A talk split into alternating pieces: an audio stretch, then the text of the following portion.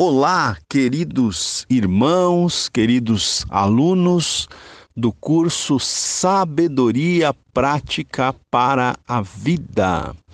Quem vos fala aqui uma vez mais é o pastor Ronaldo Guedes Bezerra, da Igreja Evangélica Avivamento Bíblico, no bairro do Tucuruvi, na zona norte de São Paulo.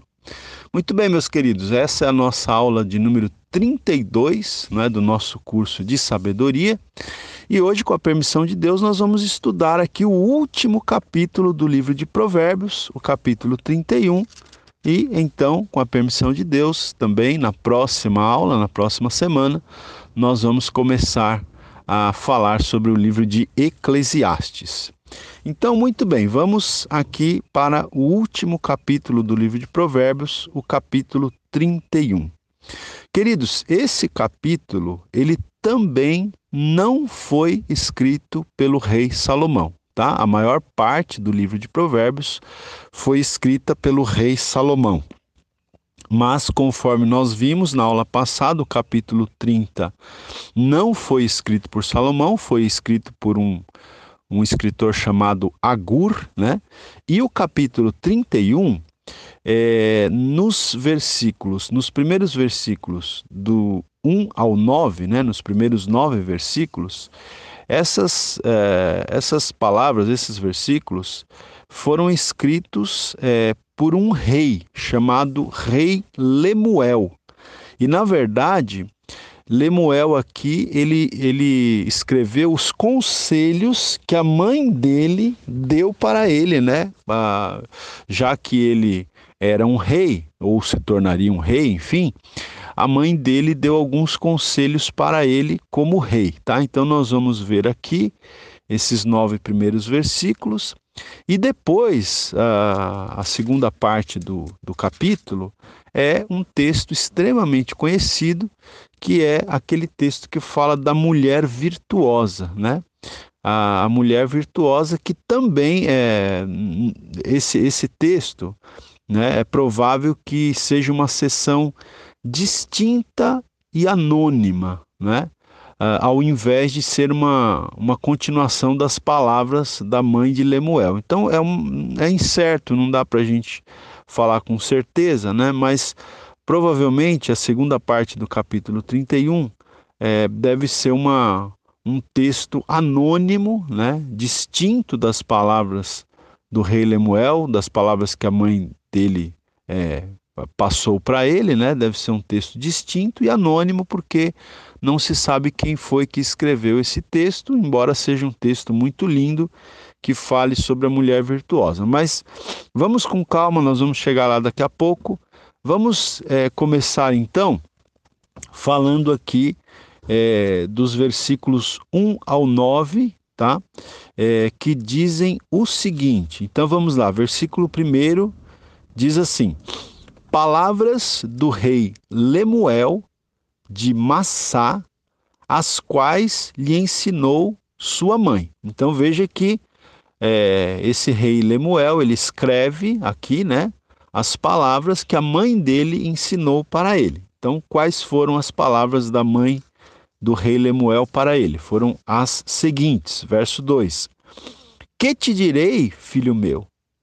Ó filho do meu ventre, que te direi, ó filho dos meus votos? Então, a gente tem três perguntas aqui retóricas, né, poéticas. Que te direi, filho meu? Ó filho do meu ventre, que te direi, ó filho dos meus votos?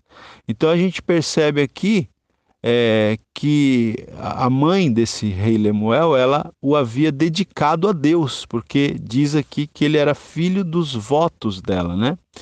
É, uma coisa também interessante, gente, que eu quero destacar aqui, é que uh, o, o, nosso comentarista que a gente está acompanhando, Derek Kidner, ele diz que esse Lemuel não era um rei de Israel, tá? Ele não era um rei de Israel, a não ser, diz aqui o Kidner, a não ser que o nome dele, né, que significa pertence a Deus, Lemuel significa pertence a Deus. Então, uh, Kidner diz que Lemuel não era um rei de Israel, a não ser que esse nome fosse um pseudônimo, né? ou seja, não fosse o verdadeiro nome dele, tá? a não ser que é, ele tivesse um outro nome, que aí então estaria na história dos reis de Israel. Né? Mas é, se não for esse caso, então Lemuel não foi um rei de Israel, ok?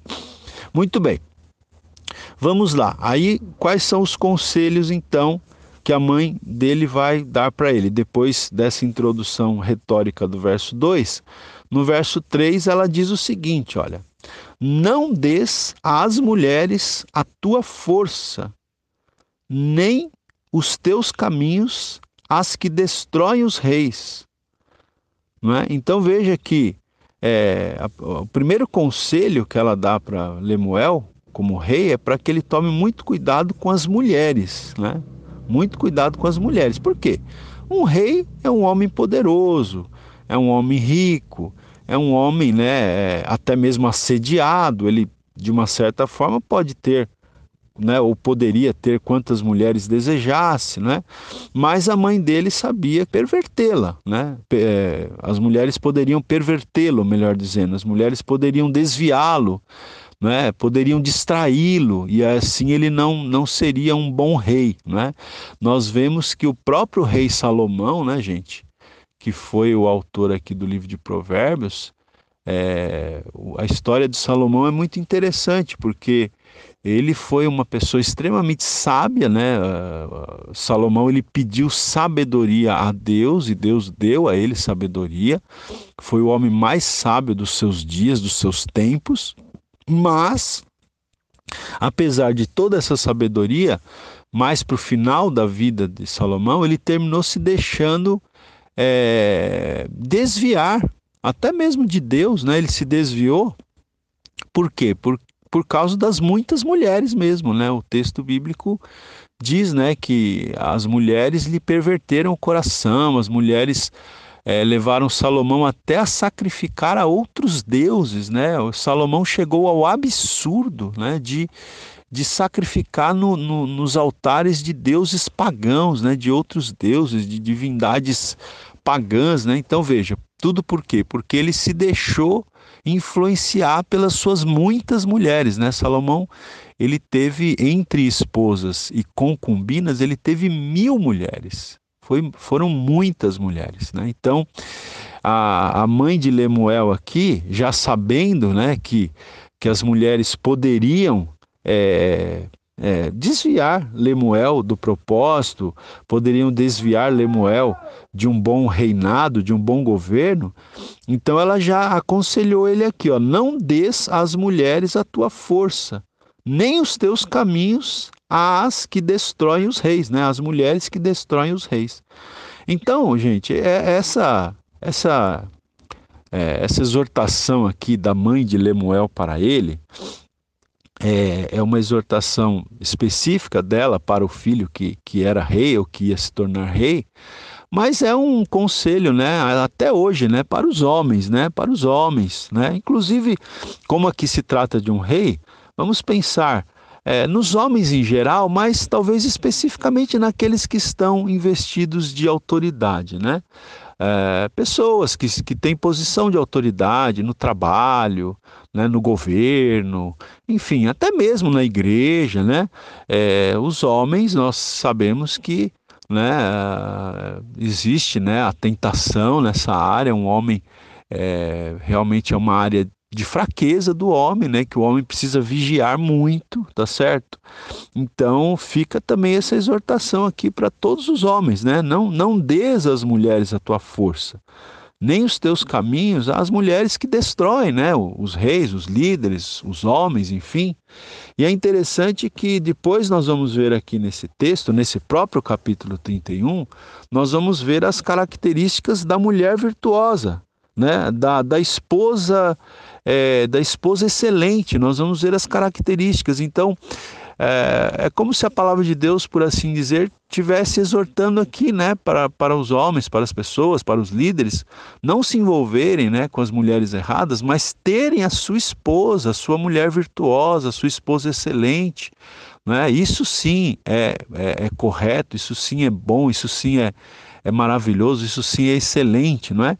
Então, gente, é isso, né? O primeiro conselho aqui da mãe de Lemuel foi que ele tomasse cuidado com as mulheres, né? Muito bem, vamos lá. Aí o, o, o versículo 4 e o versículo 5, ah, o segundo conselho que a mãe de Lemuel vai dar para ele é para ele tomar cuidado com o vinho e com a bebida forte. Né? Então veja, é, coisas que poderiam desviar o caminho de um rei, coisas que poderiam fazer um rei perder, um, perder o foco para não exercer um bom reinado. Mulheres e bebida forte, né? ou seja, devassidão, né? uma vida desregrada. Né? Este, estes versículos, o, o Derek Kidner ele comenta que estes versículos eles retiram toda a fascinação da vida desregrada. Né? Esses versículos eles, eles ajudam a, a fazer com que a pessoa perca a fascinação pela vida desregrada. E então, depois, você vai ver, nós vamos ler, esses versículos exaltam a glória do rei, que é o protetor do seu povo, né? A glória do rei que se preocupa com o bem-estar do seu povo, tá certo? Ao invés de ficar só envolvido com mulheres, com prazeres, com vinho, com bebida forte, né? O bom rei é aquele que está preocupado com o bem-estar do seu povo, o bom, gover, o, bom gover, o bom governante, não é? Aquele que está preocupado com o bem-estar do seu povo. Então, olha aqui diz, olha o que diz aqui os versículos 4 e 5. Diz assim, ou dizem assim: Não é próprio dos reis, ó Lemuel, não é próprio dos reis beber vinho, nem dos príncipes desejar bebida forte, para que não bebam e se esqueçam da lei e pervertam o direito de todos os aflitos. Né? Então ela está dizendo que não é apropriado aos reis nem aos príncipes ficar bebendo vinho, bebida forte. Por quê? Se os reis e os vinhos, ou, desculpa, se os reis e os príncipes e os governantes, enfim, ficarem bebendo, o que, que vai acontecer? Eles vão se esquecer da lei e eles vão terminar pervertendo o direito de todos os aflitos, né? Na linguagem de hoje diz assim, ó, quando eles bebem, né, ou seja, quando os reis, quando os príncipes, quando os governantes bebem, não lembram das leis e esquecem os direitos dos que dos que são explorados. Né? Então, a mãe dele está falando para ele não entrar por esse caminho da bebida, para ele não se esquecer das leis e para ele também não se esquecer dos direitos das pessoas é, simples que são exploradas, não é? Então é o segundo conselho que ela dá aqui ao rei Lemuel. E nesse contexto, é, ela fala aqui, né? O, o Lemuel reproduz a, a fala da mãe dele é, e traz dois versículos que são um pouco polêmicos, que eu quero até gastar um tempinho aqui explicando esses versículos, porque esses versículos têm sido mal interpretados, não é?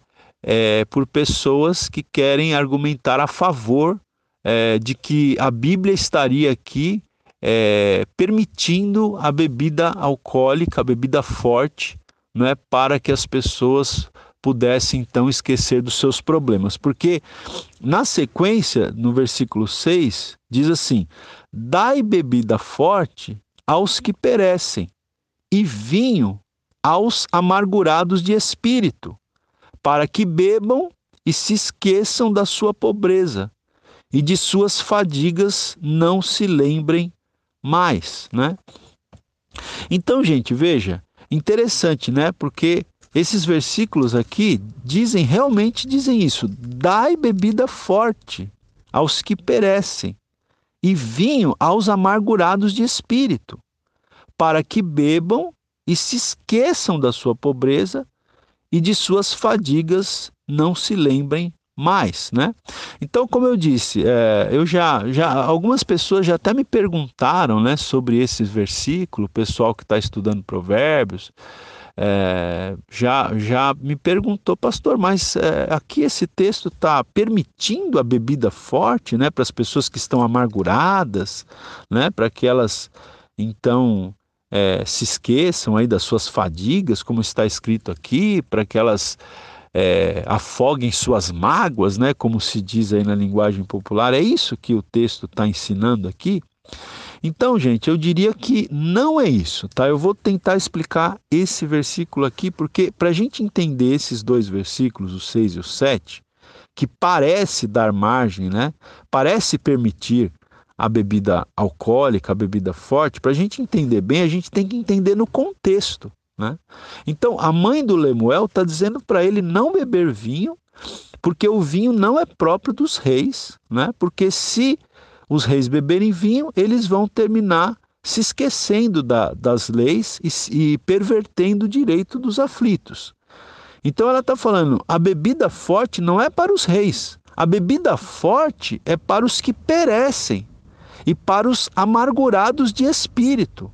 Para esses é que é a bebida forte, para que eles bebam e se esqueçam das suas fadigas, né? E não se lembrem das suas fadigas. Mas quem são essas pessoas que estão perecendo aqui, no caso? Aqui é, se trata das pessoas, né? Tudo indica que se trata das pessoas que estão morrendo, as pessoas que estão é, num estado terminal. Tá? Então, as pessoas, eh, naquela época, havia de fato esse costume. Quando a pessoa estava num estado terminal, ela estava ali é, perto da morte, né, já não tinha mais o que fazer, então se dava bebida para essas pessoas, mas se dava bebida para essas pessoas como uma espécie de, vamos dizer assim, de, de, de uma droga, né, para aliviar o sofrimento da pessoa. Tá? Então era só né? Vamos dizer assim, era só nesse caso extremo, quando a pessoa estava morrendo, quando a pessoa estava no estado terminal, aí se dava bebida forte para ela, como se fosse uma, uma droga para aliviar o sofrimento dessa pessoa. Então, nesse caso, sim, a Bíblia está dizendo aqui, né? É, dai bebida forte aos que perecem, aos que estão morrendo. A esses você você dá para aliviar realmente o sofrimento deles. Mas repito, isso como se fosse uma droga, né? uma droga para aliviar a dor. Só que é o seguinte, gente, hoje, nos dias que nós vivemos, nós já temos, né, com a medicina avançada, nós já temos drogas. Né? Nós já temos a morfina, por exemplo, nós, nós temos outros tipos de, de drogas, de remédios, de medicamentos que aliviam o sofrimento daquele que está moribundo, daquele que está às portas da morte. Então, esse versículo aqui, ele se encaixa para aquela época, quando não haviam as drogas que se dava para um paciente terminal, então se dava bebida para aliviar o sofrimento dele, né? naquela época. Hoje já não é mais necessário isso, por quê? Porque nós já temos né? as drogas, a medicina está avançada, já se descobriram drogas e remédios para aliviar o sofrimento. Tá? Então é nesse sentido que o texto está dizendo aqui. A mãe do rei Lemuel está dizendo para ele: olha, é, o vinho, a bebida forte, não é apropriado aos reis é apropriado para os que estão morrendo, para lhes aliviar o sofrimento. Então você não deve beber, né? E uh, hoje ninguém então deve beber. Por quê? Porque se a pessoa estiver num estado terminal, existem as drogas que a medicina descobriu. Né? E se a pessoa não está em estado terminal, ela não deve beber. Porque se a mãe do rei aqui aconselhou ele a não beber porque não seria bom para ele beber, então não é bom para ninguém beber, não é? Não é bom para os reis e nem mesmo para ah, pessoas comuns também. Se afeta a mente dos reis, se a bebida afeta a mente dos reis, vai afetar né, a mente das pessoas comuns também. Tá? Então, muito cuidado, porque realmente eu, eu já vi, até nas redes sociais, aí, pessoas colocando né, esse, esses versículos 6 e 7 aqui, usando-os como uma justificativa bíblica, né, como se eh, estivessem dando uma base bíblica para é, beber, né, quando esse texto não dá base nenhuma para beber, né, é, para se embriagar, para tomar bebida forte. Era uma exceção aqui, né, uma exceção que a Bíblia trazia para os casos de pessoas que estavam né, numa fase terminal já, né, para realmente é, a bebida ser para eles como se fosse né, ali um, uma morfina, vamos supor, né, uma droga para aliviar a dor, né? Mas já não é mais necessário isso, tá certo? E se a bebida forte afetava até mesmo os reis, também afetaria as pessoas simples. Então, na verdade, o ideal é que ninguém se envolva com bebida alcoólica, com bebida forte, né? A, a Bíblia diz que nós não devemos nos embriagar com o vinho, conforme está lá em Efésios capítulo 5, versículo 18. Aqui mesmo em Provérbios nós tivemos um capítulo que falou sobre, né, para quem são os ais, né? Você deve se lembrar. Para quem são os ais? Então, os ais são para aqueles que fazem uso de bebida forte, de bebida alcoólica. Ok, queridos? Continuaremos então aí no próximo áudio. Aula 32, áudio 2. Muito bem. Agora nós vamos ler os versículos 8 e 9. Ainda os conselhos né, da, da mãe de Lemuel para o rei Lemuel. Então ela disse aqui para ele: Olha, abre a boca a favor do mudo pelo direito de todos os que se acham desamparados. Abre a boca, julga retamente e faz justiça aos pobres e aos necessitados. Né? Então, a mãe do rei aqui aconselhou ele a abrir a boca a favor do mudo. Né? Quem, que, quem que eram os mudos aqui? Segundo o Derek Kidner, mudo se refere àqueles que não conseguem uma audiência justa para serem ouvidas as suas queixas, né? Então, mudo aqui não no sentido literal, né, que a pessoa era muda, muda nesse sentido de se referir àquelas pessoas que não conseguiam uma audiência justa, né? às vezes ali junto ao, ao poder judiciário, junto até ao próprio rei, né? não conseguiam uma audiência justa para serem ouvidas as suas queixas.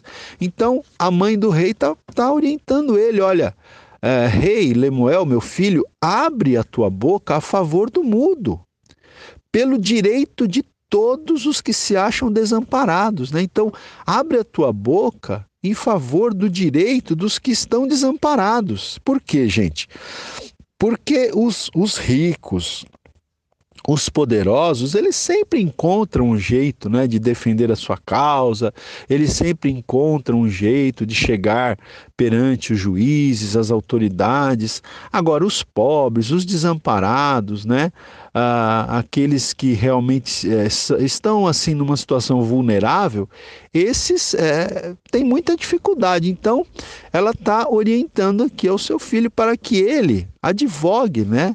Em favor da causa dessas pessoas, dessas pessoas desamparadas, dessas pessoas em situação vulnerável. No verso 9, ela diz para o seu filho: abre a boca, julga retamente, olha, seja um juiz reto, né? Seja um juiz justo e não injusto, né? E diz aqui: e faz justiça aos pobres e aos necessitados, né? Se você quer ser um bom rei, meu filho, então você deve fazer justiça aos pobres e aos necessitados. Então, seria muito interessante, né, que aqueles que estão investidos de autoridade hoje, principalmente em posições governamentais, né? Presidente da República, é, governadores, prefeitos, né, ministros da República, ministros do Poder Judiciário, juízes, enfim, pessoas que estão investidas de autoridade, seria muito bom que ouvissem esses conselhos que a mãe de Lemuel deu para ele, né? Ou seja, que tomassem cuidado, né, com a devassidão, com a vida desregrada, simbolizada aqui pelo, é, pelas muitas mulheres, pelas muitas bebidas e ah, não só abandonasse esses caminhos, como, ah, é, é, exalt, é, como exaltassem aqui o seu caminho como protetores do povo. Né? Então, seria muito, muito bom que as autoridades hoje ouvissem esses conselhos, abandonassem a devassidão e é, defendessem o direito dos desamparados, dos pobres e dos necessitados. Essa foi, é, ou essas foram né, as orientações da mãe do rei Lemuel para o seu filho, né? Portanto, o rei Lemuel. Muito bem, gente. E aí então, Agora, perdão, a partir do versículo 10, nós temos o texto, como eu disse para vocês, é, cujo tema desse, desses versículos, do versículo 10 até o versículo 31, né? É, que são os últimos versículos do livro de Provérbios, aqui nós temos o louvor da mulher virtuosa, né? Então veja, é, aqui é um poema, tá, gente? Este poema final, ele é ele é um acróstico, né? O que, que significa um acróstico? Significa o seguinte: é que cada cada verso aqui, no caso no caso cada versículo, ele começa com uma letra diferente conforme a ordem do alfabeto hebraico, tá? É claro que aqui é, o que está é, aqui em voga é o alfabeto hebraico, mas vamos supor um acróstico seria assim, como se o primeiro versículo começasse com a letra A, o segundo com a letra B, o terceiro com a letra C, né? Isso é um acróstico, tá? Isso usando o alfabeto da língua portuguesa. Aqui nós temos no texto um acróstico, tá? Baseado na língua hebraica. Então, cada versículo se inicia com uma letra do alfabeto hebraico, tá? Na ordem que o alfabeto hebraico se encontra, tá certo? E esse texto, então, que nós vamos ver a seguir, ele descreve a mulher virtuosa, né? Que é eficiente nos labores, nos trabalhos domésticos e não só nos trabalhos domésticos, mas, mas em todas as esferas da vida. Então é bem interessante, né? Eu estava pensando, eu nem li isso em nenhum comentário, mas eu estava pensando o seguinte: é interessante que quando a gente estuda o livro de Provérbios, a gente vê que o livro de Provérbios fala da mulher adúltera, né? Fala da, da mulher da prostituta, tá certo? E fala da mulher rixosa, né? Você se lembra que a gente falou várias vezes disso, né? A, a, a prostituta, a meretriz, a adúltera, que nem, não necessariamente é prostituta, né? uma mulher adúltera, não necessariamente ela é uma prostituta, às vezes ela é uma adúltera, apenas ela, ela gosta do prazer sexual e ela adultera com muitos homens sem necessariamente querer receber por isso. Ela está apenas atrás do prazer. Então você tem a mulher prostituta, você tem a mulher adúltera e tem a mulher rixosa também, né? É, muitas vezes é falado aqui no livro de Provérbios que é melhor morar no, no canto, num canto do, do, do campo, do que dentro de uma casa com uma mulher rixosa, com uma mulher que fica reclamando, né? É, que uma mulher rixosa que fica reclamando é como aquela goteira constante no dia de chuva. Você lembra? Você deve se lembrar que a gente falou sobre isso nas aulas passadas. Então veja, é, em contraposição a essas a essas mulheres, a prostituta, a adúltera, a mulher rixosa, em contraposição a essas, nós temos aqui a mulher virtuosa. Então nós temos aqui a descrição de uma mulher virtuosa, tá? E a mulher virtuosa aqui poderia ser traduzido por esposa excelente, tá? Esposa excelente, uma esposa excelente, uma esposa maravilhosa, tá? Então, olha só o que diz aqui. Eu vou, nessa parte aqui, eu vou lendo na tradução de Almeida e vou lendo também na nova tradução na linguagem de hoje para a gente ir fazendo a comparação e para a gente ir então pensando é, nessa mulher virtuosa. Então diz assim, olha, versículo 10: Mulher virtuosa, quem a achará? O seu valor muito excede o de finas joias. Né? Então, começa com uma pergunta, né? Mulher virtuosa, esposa excelente, quem a achará? Né? Quem achará uma esposa excelente? O seu valor né, é muito maior do que o valor de finas joias. Então, na verdade, a gente já começa percebendo aqui que encontrar uma esposa excelente, encontrar uma mulher virtuosa para se casar, é algo muito difícil, né? É algo muito difícil.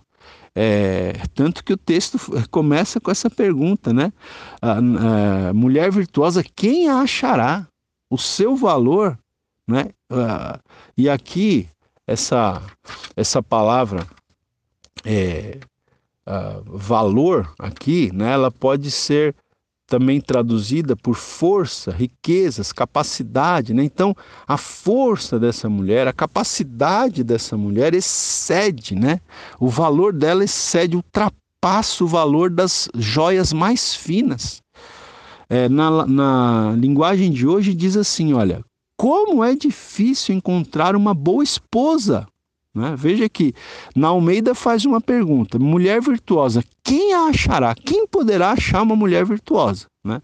Na linguagem de hoje já, já não faz pergunta, já traduz como uma afirmação. Olha, diz assim: como é difícil encontrar uma boa esposa. Ela vale mais do que pedras preciosas. Né? Então, bom, é, para os homens que estão me ouvindo e encontraram uma mulher excelente, uma, uma esposa excelente, uma mulher virtuosa, você precisa dar muitas graças a Deus, porque uma mulher virtuosa é algo difícil de encontrar, viu? É algo realmente é um artigo raro, né? Então é, é isso. A gente tem que nós que temos mulheres virtuosas, nós temos que agradecer a Deus. E aqueles jovens, né, rapazes que pretendem se casar, é, verifiquem bem né, com quem você vai se casar, verifique se você está realmente se casando com uma mulher virtuosa, para que você não venha se arrepender mais tarde, né? E, e, note que não é algo fácil de se encontrar hoje em dia uma mulher virtuosa, né? Muito bem, vamos lá. O versículo 11 diz assim, olha, agora ah, tudo aqui até o final dessa aula, até o final desse capítulo, e portanto até o final do livro de Provérbios, é, são descrições das características dessa mulher virtuosa, dessa esposa excelente. Então o verso 11 diz assim: O coração do seu marido confia nela, e não haverá falta de ganho. Né? Então, essa mulher virtuosa, ela é uma mulher confiável, porque o texto diz que o coração do seu marido confia nela e não haverá falta de ganho, né? Sempre haverá ganho, tá certo? Ah, na, na linguagem de hoje diz: o seu marido confia nela e nunca ficará pobre, né? É, não haverá falta de ganho, é, nunca ficará pobre. Ou seja, até porque o marido tem o apoio dessa mulher virtuosa, tá certo? Quantas mulheres aí, quantas esposas não têm sabedoria no gasto, né, do dinheiro, dos recursos do, do marido, né? Às vezes o marido trabalha, ganha com tanto sacrifício e a mulher gasta é, no cartão de crédito, gasta, não tem sabedoria para gastar, né? Então, é, ou seja, termina complicando as coisas, né? a família fica sempre pobre, sempre em dificuldades financeiras. Mas aqui está dizendo que o coração do marido, da mulher virtuosa, confia nela e, até pela prudência dessa mulher, não haverá falta de ganho. Esse marido não vai ficar pobre porque a mulher dele é sábia, inclusive em ajudá-lo né, nessa questão, na, na no poupar do, os recursos, no gasto dos recursos, tá certo? Muito bem, versículo 12. Versículo 12 diz assim: ela, né, essa mulher virtuosa, ela lhe faz bem, né, faz bem ao seu marido, lhe faz bem e não mal, todos os dias da sua vida. Né? Essa mulher é uma mulher benigna, bondosa, ela faz bem ao seu marido e não mal ao seu marido, todos os dias da vida do seu marido, né? Então, eu vou ler aqui na linguagem de hoje, diz assim: em todos os dias da sua vida, né, da vida do marido, ela só lhe faz o bem e nunca o mal, né? Vamos lá, verso 13.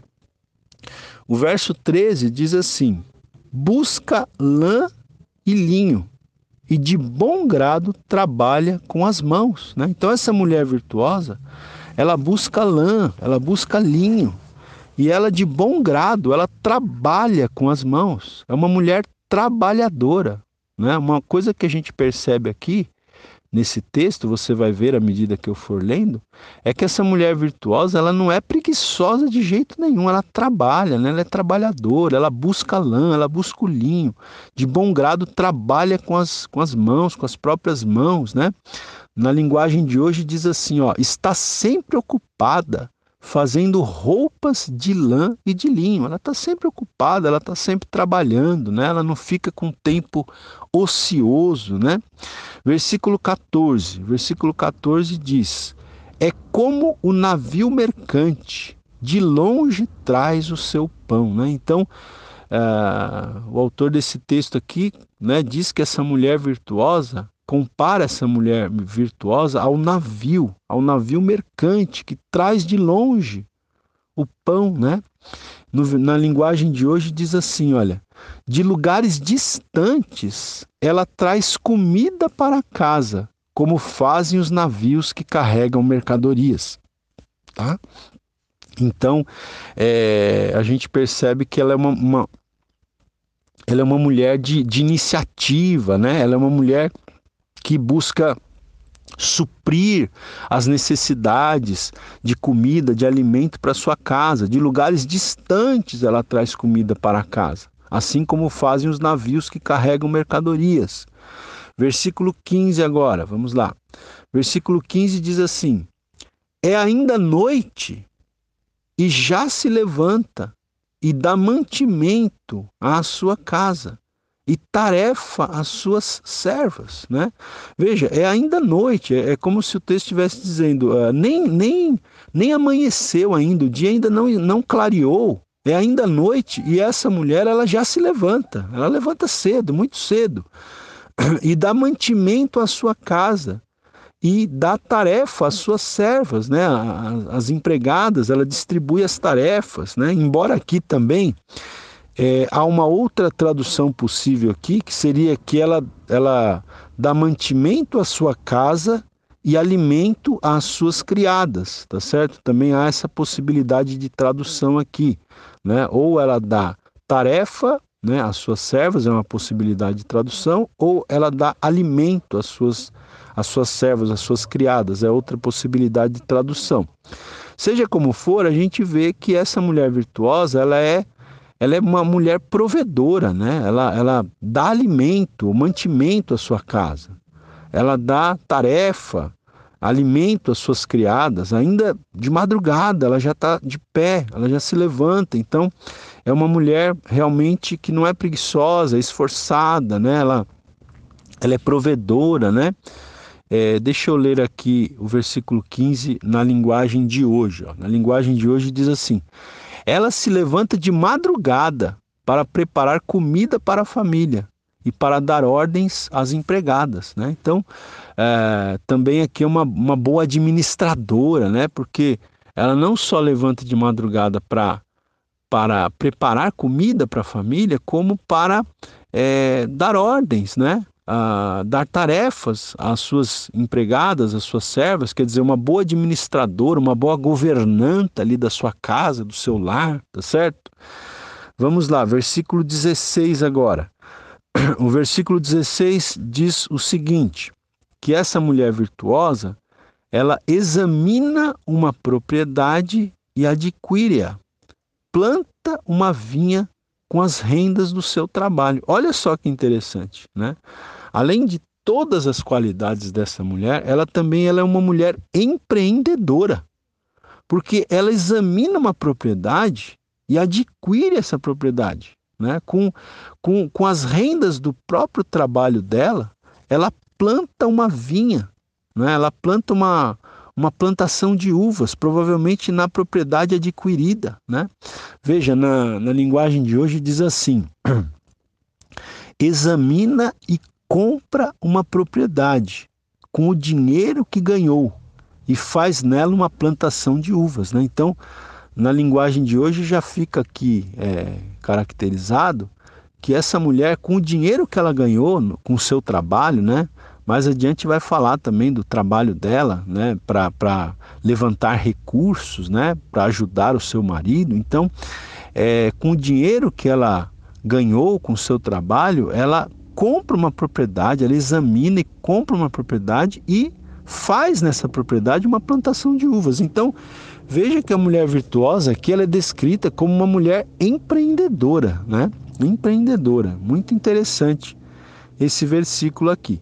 O 17 diz assim: cinge os lombos de força e fortalece os braços, né? Cinge os lombos de força e fortalece os braços. Olha, na, na linguagem de hoje, esse verso diz o seguinte: é esforçada, forte e trabalhadora. Né? Então a mulher virtuosa, ela é uma mulher esforçada, ela é uma mulher forte, né? não, é, não é fraca, né? não, é, não é cheia de fraquezas, mas ela é uma mulher forte, uma mulher esforçada, uma mulher trabalhadora, não é preguiçosa, não é?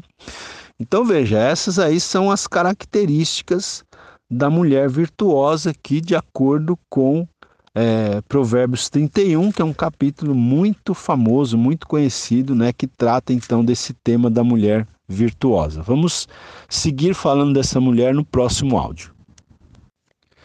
Aula 32, áudio 3. Muito bem, vamos lá. Agora nós vamos para o versículo 18, né? O versículo é, 18, aqui do capítulo 31, ainda falando sobre a mulher virtuosa, diz aqui: ela percebe que o seu ganho é bom.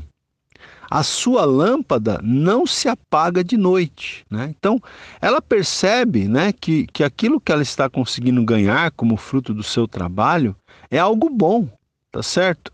E também diz aqui que a sua lâmpada não se apaga de noite. Isso quer dizer que ela é uma mulher, como a gente já falou, trabalhadora, né? Ela levanta muito cedo e dorme tarde, né? Porque está ali trabalhando, está atendendo às necessidades da sua casa, está ajudando o seu marido com as rendas da família, né? Então, a gente de hoje, o verso 18, diz assim: "Conhece o valor de tudo que faz e trabalha até tarde da noite". Olha aí, conhece o valor de tudo que faz e trabalha até tarde da noite. Essa aí é a mulher virtuosa, né? Então, eu estava falando no, né, há pouco que é, os, os homens que têm mulheres virtuosas devem ser gratos a Deus e os jovens que ainda não se casaram devem verificar bem se as suas uh, futuras esposas terão essas características, né? Mas também esse texto fica como uma reflexão para as mulheres que estão ouvindo, né? Para que busquem é, atingir né, esse, esse patamar. Eu sei que é algo muito alto, né? O patamar aqui é algo bem alto, né? Bem, é, é um nível bem alto, mas é, é, um padrão, vamos dizer assim, um padrão bíblico, né? Que está sendo passado aqui na palavra de Deus em relação à mulher virtuosa, tá certo? Então vamos seguir aqui, ó, versículo 19. O versículo 19 diz o seguinte: que ela uh, estende, né? Estende as mãos ao fuso, mãos que pegam na roca, né? Então veja, uh, é, está dizendo aqui que ela estende as mãos ao fuso. Eu estava aqui olhando aqui o comentário do Kidner, ele diz aqui que o significado dessa palavra no hebraico provavelmente é remendar, serzir, né? ou seja, no sentido de costurar. Né? Então, ela com as mãos dela, ela costura, ela remenda. Né? É, mãos que pegam na roca. A roca aqui, eu não achei nenhuma explicação, mas provavelmente deve ser uma referência a algum tipo de máquina de costura, né, da época, obviamente, né, com, com as limitações da época, mas algum tipo de, de instrumento para costurar, para serzir, para remendar, enfim, tá? Então eu vou ler aqui na linguagem de hoje, ó, esse mesmo versículo 19 diz assim: Ela prepara fios de lã e de linho para tecer as suas próprias roupas, né? Então, naquela época, né, que a gente, obviamente, a gente não tinha as indústrias têxteis, né, que nós temos hoje. Então, a mulher virtuosa, ela mesma é, tecia, né, as suas próprias roupas, as roupas para a sua própria família, tá certo? Então é isso que o texto diz aqui. Versículo 20 agora. O versículo 20 diz assim: abre a mão ao aflito e ainda a estende ao necessitado. Então, olha como era de fato uma mulher virtuosa, uma esposa excelente, porque além de cuidar do marido, além de cuidar dos filhos, além de cuidar até das suas criadas, das suas servas, né? Ela ainda também abria a sua mão ao aflito e ainda estendia a sua mão ao necessitado. Então, uma mulher generosa, né? Uma mulher generosa, uma mulher que praticava generosidade, né? Na, na linguagem de hoje diz: ajuda os pobres e os necessitados. Verso 21, olha lá, vamos lá, 21. No tocante à sua casa, não teme a neve, pois todos andam vestidos de lã escarlate, né? Então, é, ela não, essa mulher virtuosa, ela não teme a neve, ela não teme o frio. Por quê? Porque ela já providenciou, né, roupas de lã, roupas é, bem quentinhas, bem aquecidas para toda a sua família, né? É, então fala que é, é, uma mulher prevenida, né? Veja, no versículo 21 diz assim, na, na linguagem de hoje, olha, diz o seguinte: quando faz muito frio, ela não se preocupa, porque a sua família tem agasalhos para vestir. Vamos lá, verso 22. Diz assim: faz para si cobertas, veste-se de linho fino e de púrpura. Né? Então, essa mulher ela faz para ela e obviamente também para sua família cobertas, né? Ela se veste, ela se veste muito bem, ela se veste de linho fino e de púrpura. Na linguagem de hoje diz: faz cobertas e usa roupas de linho e de outros tecidos finos, né? Então, veste-se muito bem e veste bem também a sua própria família. Verso 23 diz: Seu marido é estimado entre os juízes, quando se assenta com os anciãos da terra. Né? Então, por ela ser uma mulher virtuosa também, ela dá é, um apoio para o marido de tal maneira que o marido dessa mulher ele é, ele é estimado entre os juízes. Né? É, ele é estimado quando se assenta com os anciãos da terra, porque na época ah, havia essa, esse costume, né? homens honrados eles se assentavam com os anciãos ali da cidade, como se fosse um juiz, ou como se aqueles homens mais, né, é, mais honrados fossem juízes, para julgar as causas ali das pessoas, né? Então veja, na linguagem de hoje diz assim: o seu marido é estimado por todos, é um dos principais cidadãos do lugar, né? Então essa mulher, né? Aqui dá para a gente lembrar daquele ditado, né, popular, né, gente, que diz que por trás de um grande homem existe sempre uma grande mulher, né? Isso é uma grande verdade, né? É uma grande verdade, porque é, a gente já viu quantos quantos homens que tinham uma carreira até mesmo assim é, uma carreira promissora é, se perderam no meio do caminho porque não tiveram o apoio de uma mulher sábia, né? É verdade isso que eu estou dizendo, né? Quantos homens né, com uma carreira promissora não foram adiante porque não tiveram o apoio de uma mulher sábia, de uma mulher virtuosa. Eles tinham dentro de casa uma mulher tola, né, uma mulher é, imprudente, uma mulher insensata, e isso colocou a perder muitas vezes a carreira de muitos homens. Mas a mulher virtuosa não, ela, ela dá apoio, ela dá é, né, ela dá todo o suporte para o seu marido, a tal ponto que o marido dela termina sendo uma pessoa de êxito, de sucesso, como diz aqui. É estimado por todos, é um dos principais cidadãos do lugar onde está estabelecido. Não é? Muito bem, vamos lá, continuando aqui, versículo 24 agora. Diz assim: Ela faz roupas de linho fino e vende-as e dá cintas aos mercadores. Então veja como ela é uma mulher também empreendedora, porque ela não só faz roupas para a família, como diz aqui que ela faz roupas de linho fino e vende essas roupas, né? Ah, aos mercadores, tá certo? Quer dizer que ela, ela, ela, o marido dela certamente trabalha, mas ela ajuda no orçamento doméstico fazendo alguma coisa, né? No caso aqui, nesse exemplo, fazendo roupas, vendendo, né? Então, uma mulher virtuosa também pode fazer assim hoje em dia, né? De repente não tem condições de sair é, para fora porque tem os filhos ou tem outras outras funções que não a permitem trabalhar fora, mas de repente pode achar uma maneira, né, de ajudar no orçamento doméstico, enfim.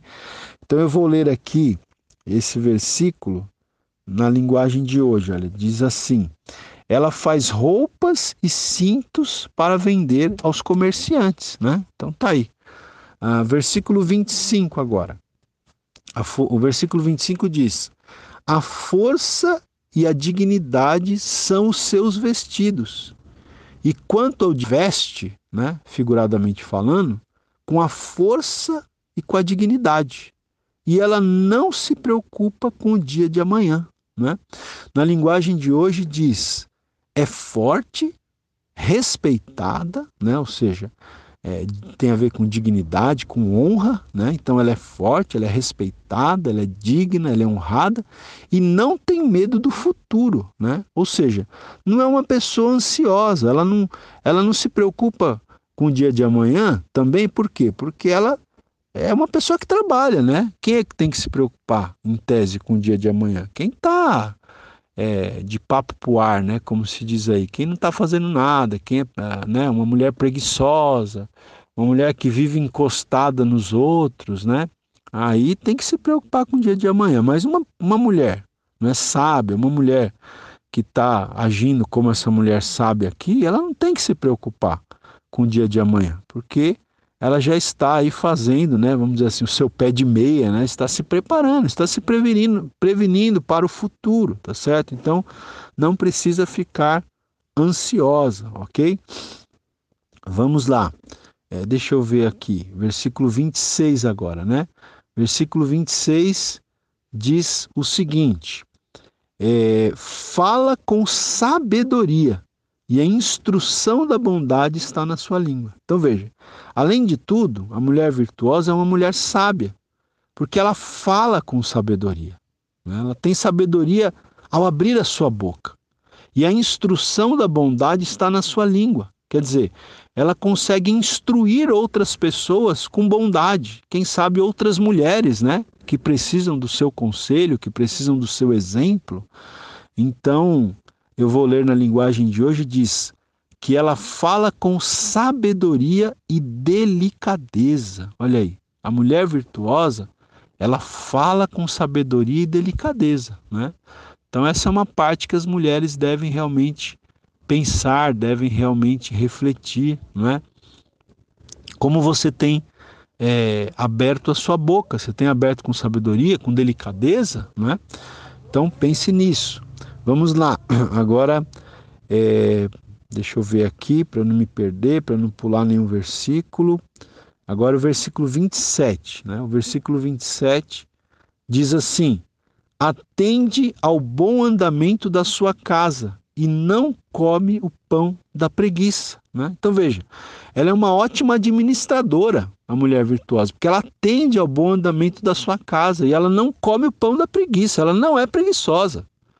Na linguagem de hoje diz: ela nunca tem preguiça e está sempre cuidando da sua família, né? Ou seja, atende ao bom andamento da sua casa. E aí o, os versículos é, seguintes, que é o versículo 28 e 29, vão falar, né, da, da honra, né, da, do fato dessa mulher por ela, por ela ser como ela é, ela vai ser muito honrada. Então, olha só o que diz aqui no 28 e 29. Diz assim: Levantam-se seus filhos e lhe chamam ditosa. Seu marido a louva, dizendo: Muitas mulheres procedem virtuosamente, mas tu a todas sobrepujas, né? Então aqui está dizendo que ela vai ser elogiada tanto pelos filhos como pelo marido, né?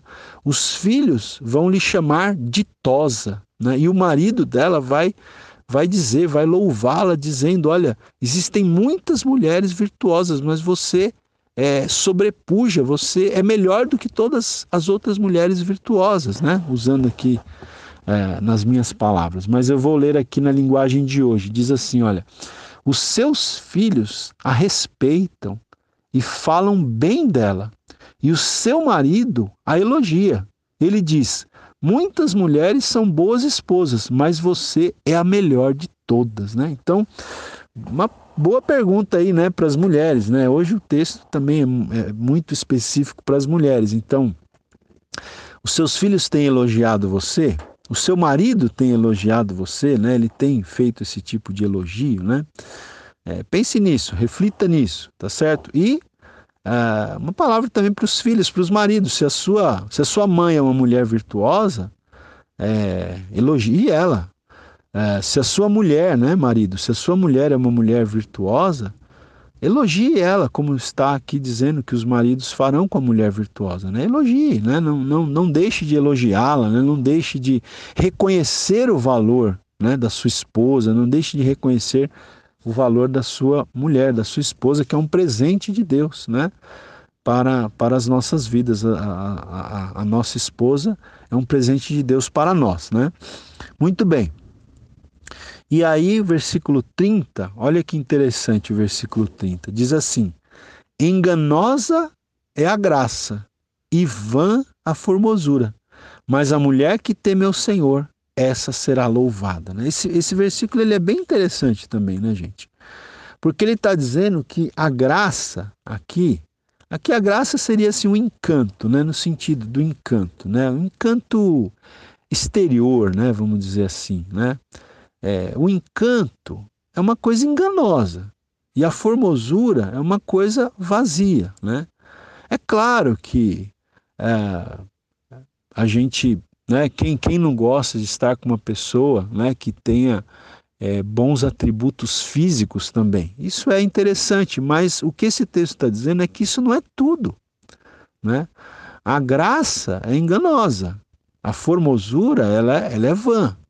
Mas o que importa realmente, a mulher que teme ao Senhor, essa será louvada. Né? Então aqui termina que o texto traz né, a maior de todas as características dessa mulher virtuosa. Ela tem aqui né? Você vê que eu falei aqui, ó, vou só relembrar, eu falei que ela é confiável, ela é benigna, ela é trabalhadora, ela tem iniciativa, ela é provedora, ela é empreendedora, ela é esforçada, ela é forte, ela é confiante, ela é generosa, ela é prevenida, ela apoia o marido, ela não é ansiosa, ela é sábia, ela é uma boa administradora, ela é honrada, né?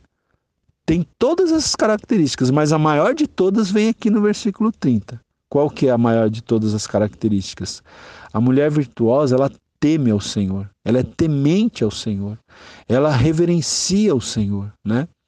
Ela, ela, ela teme a Deus, né? não no sentido de ter medo de Deus, mas de reverenciar a Deus, as coisas de Deus, tá?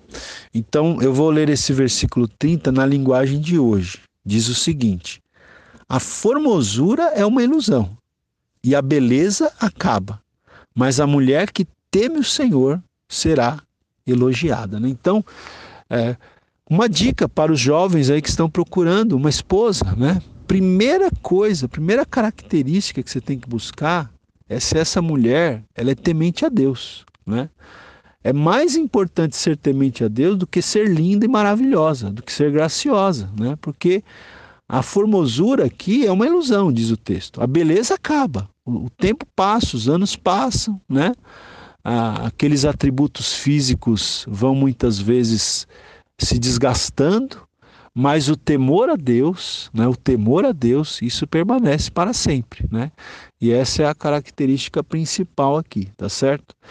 E ah, o último versículo do capítulo 31, que também é o versículo 31, o último versículo do capítulo e, portanto, o último versículo do livro de Provérbios, diz o seguinte: Dai-lhe do fruto das suas mãos, e de público a louvarão as suas obras, né?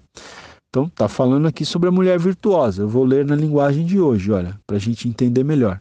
Deem a ela o que merece por tudo que faz. Olha aí, deem a ela o que merece por tudo o que faz e que seja elogiada por todos, né? Então, que se dê a essa mulher o que ela merece por tudo que ela faz e que ela seja elogiada por todos, né?